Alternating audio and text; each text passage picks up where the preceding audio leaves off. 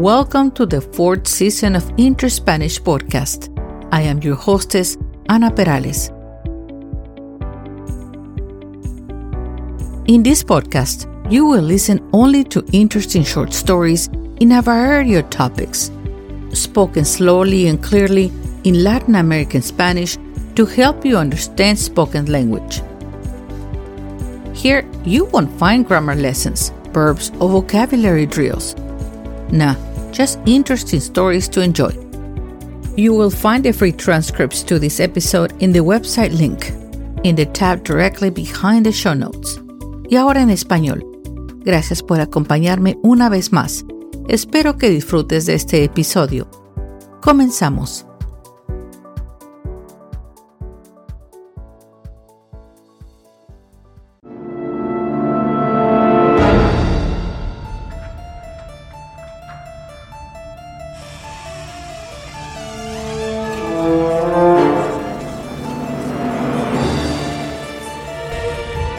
En este mes de octubre, durante la temporada de Halloween, he reunido una serie de historias de fantasmas de la vida real más desconcertantes y espeluznantes,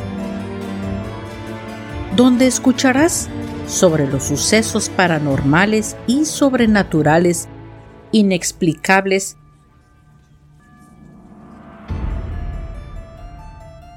que han manchado las páginas de la historia de los Estados Unidos.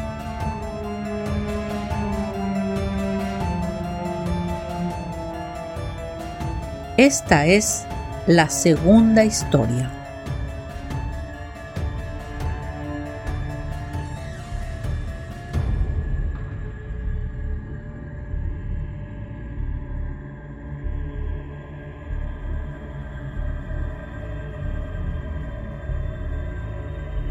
Han pasado más de 46 años desde que George y Kathy Lutz huyeron de su casa en Amityville, Long Island, en el estado de Nueva York,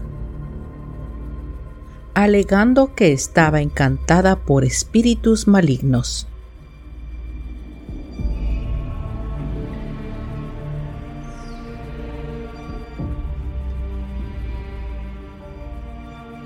Amityville. Incluso el nombre envía escalofríos por la columna vertebral.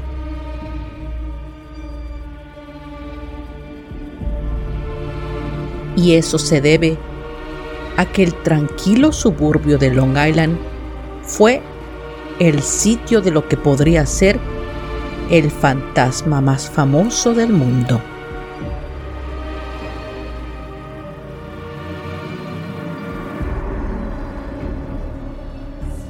En 1974, Estados Unidos quedó impactado por el asesinato de una familia completa en un pequeño pueblo llamado Amityville, ubicado en Long Island.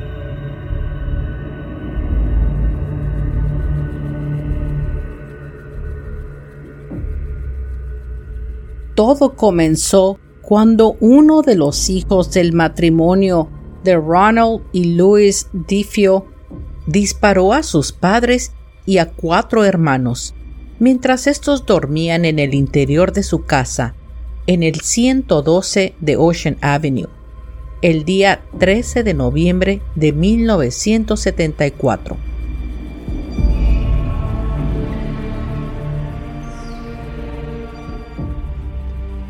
Ronald Joseph Diffio Jr Tenía 23 años y la noche anterior al homicidio drogó a sus víctimas para poder ejecutar su plan,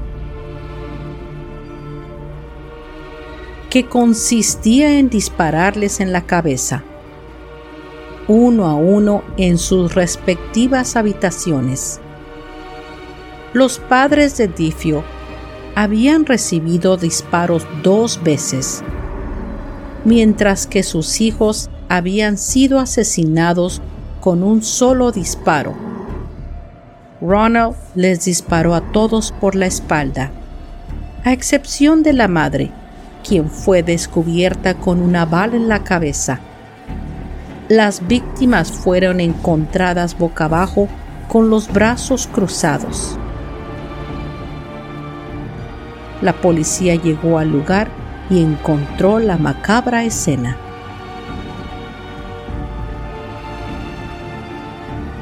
Los miembros asesinados de la familia Difio están enterrados en el cercano cementerio St. Charles en East Farmingdale, en Nueva York.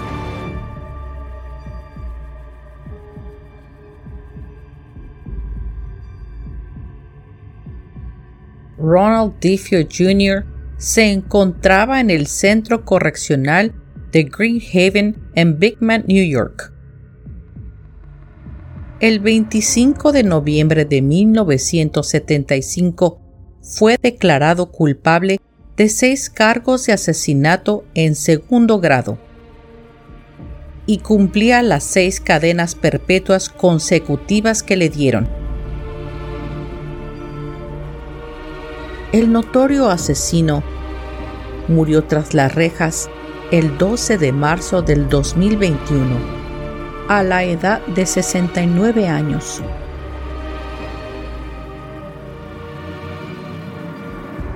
Poco más tarde de un año, después de la tragedia, una nueva familia compró la casa y se mudó a ella en diciembre de 1975.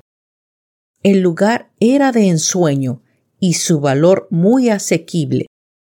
Edificada sobre un amplio terreno, la casa contaba con tres pisos, cinco habitaciones y un amplio sótano.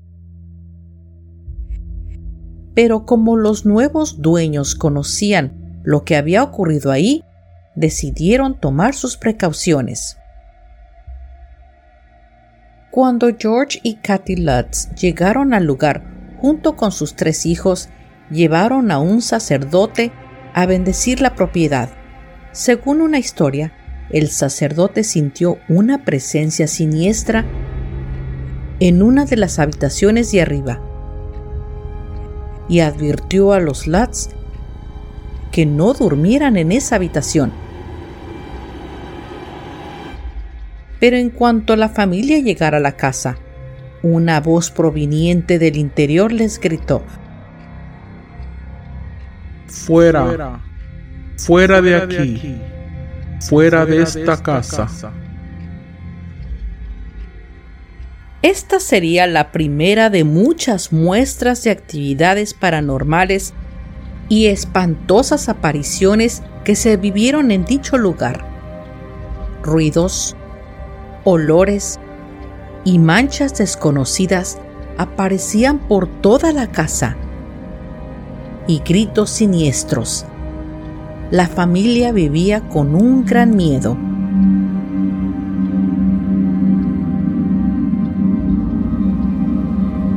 Con el paso de los días, cosas realmente raras sucedieron.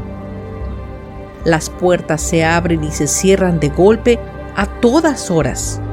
Una frialdad persistente en la casa, o sea, que la casa no se podía calentar, a pesar del fuego en la chimenea.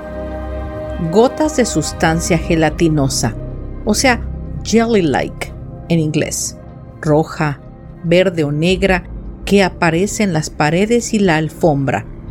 Pero no solo los olores, ruidos y las manchas comenzaron a preocuparlos.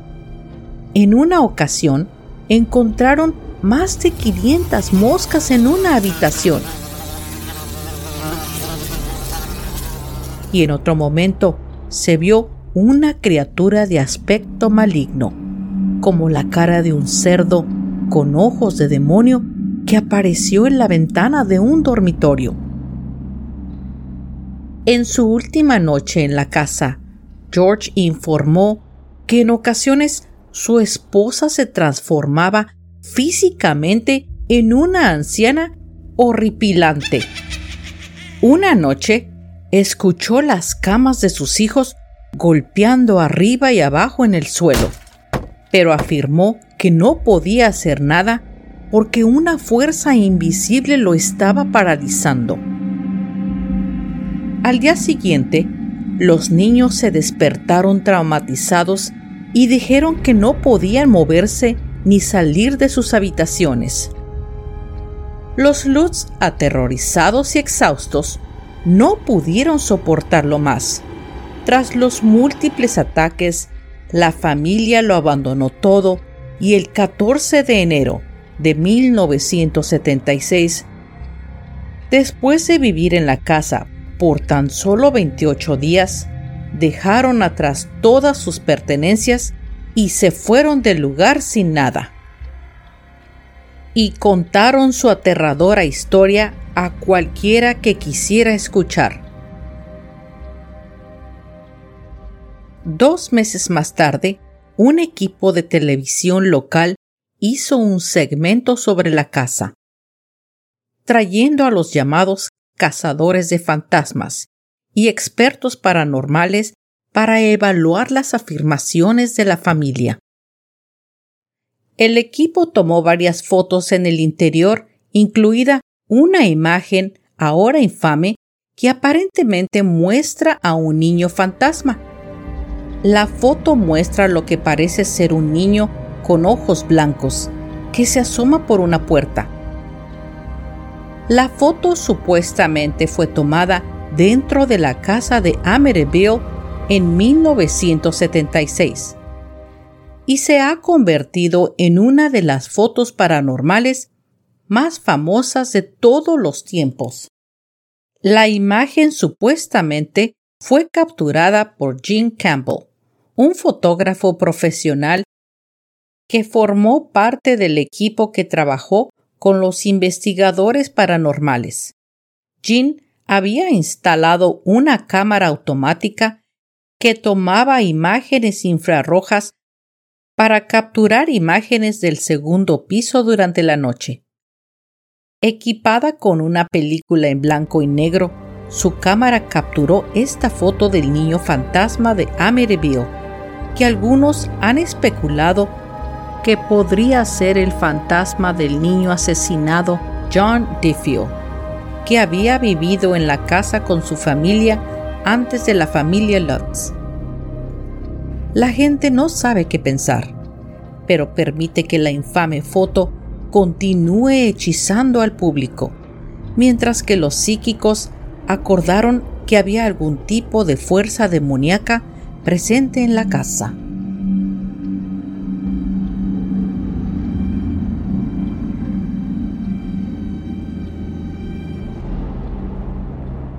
El libro Amityville Horror, A True Story, escrito por Jay Ensign, se publicó en 1977.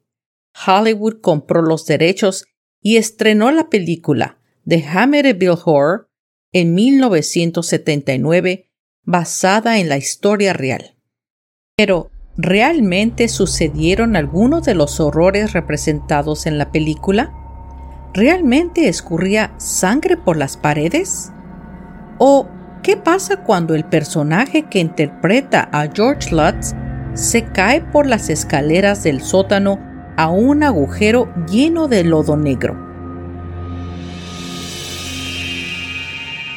En el documental del 2005, The Real Amityville Horror, el verdadero George Lutz dijo que nunca goteó sangre por las paredes.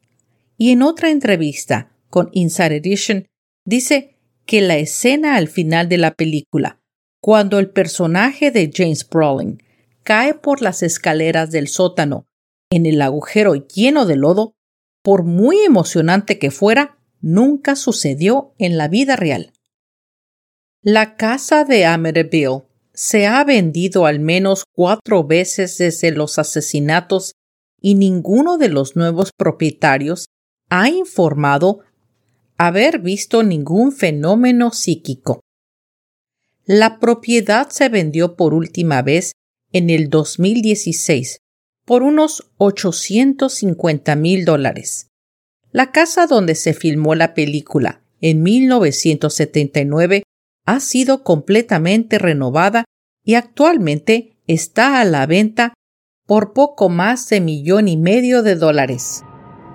Pero cuánto de la historia de terror de Amityville es realidad y cuánto es ficción.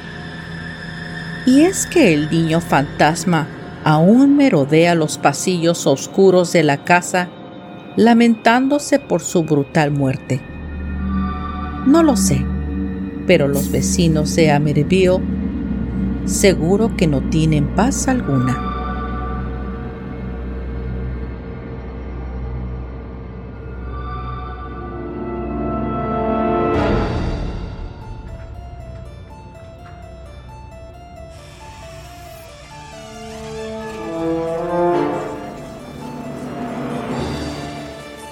Las historias de fantasmas de la vida real nos llenan de miedo y de un sentimiento tan horrible que no lo vamos a poder aguantar.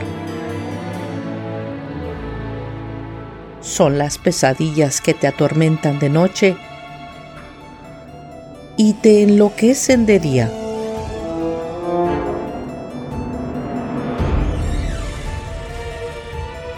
Ahora es momento de continuar a la tercera historia. Un relato histórico de la guerra civil lleno de apariciones fantasmales y almas en pena sin descanso que merodean los campos de batalla lamentando su final.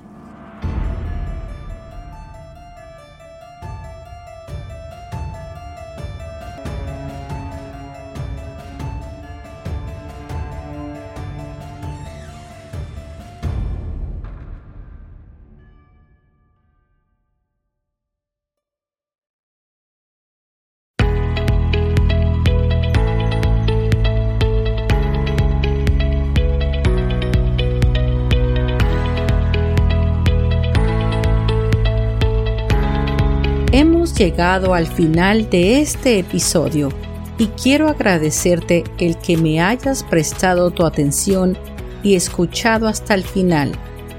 Yo espero que hayas disfrutado de esta narración y quiero invitarte a que entres a mis redes sociales de Interspanish. Ahí encontrarás más información y algunas fotos sobre los episodios. También puedes comentar hacer preguntas y comunicarte conmigo. También quiero invitarte a mi nuevo canal de YouTube, donde podrás no solo oír los episodios, pero también verlos. Son como una especie de mini documentales. Son pocos, pues voy empezando, pero creo que te van a fascinar. Suscríbete, hazle like y comenta y dime qué piensas para que pueda mejorar el canal. Yo te lo voy a agradecer. Si gustas, también me puedes enviar un correo electrónico a interspanishpodcast at gmail.com. Espero me acompañes al próximo episodio de Interspanish. Hasta pronto.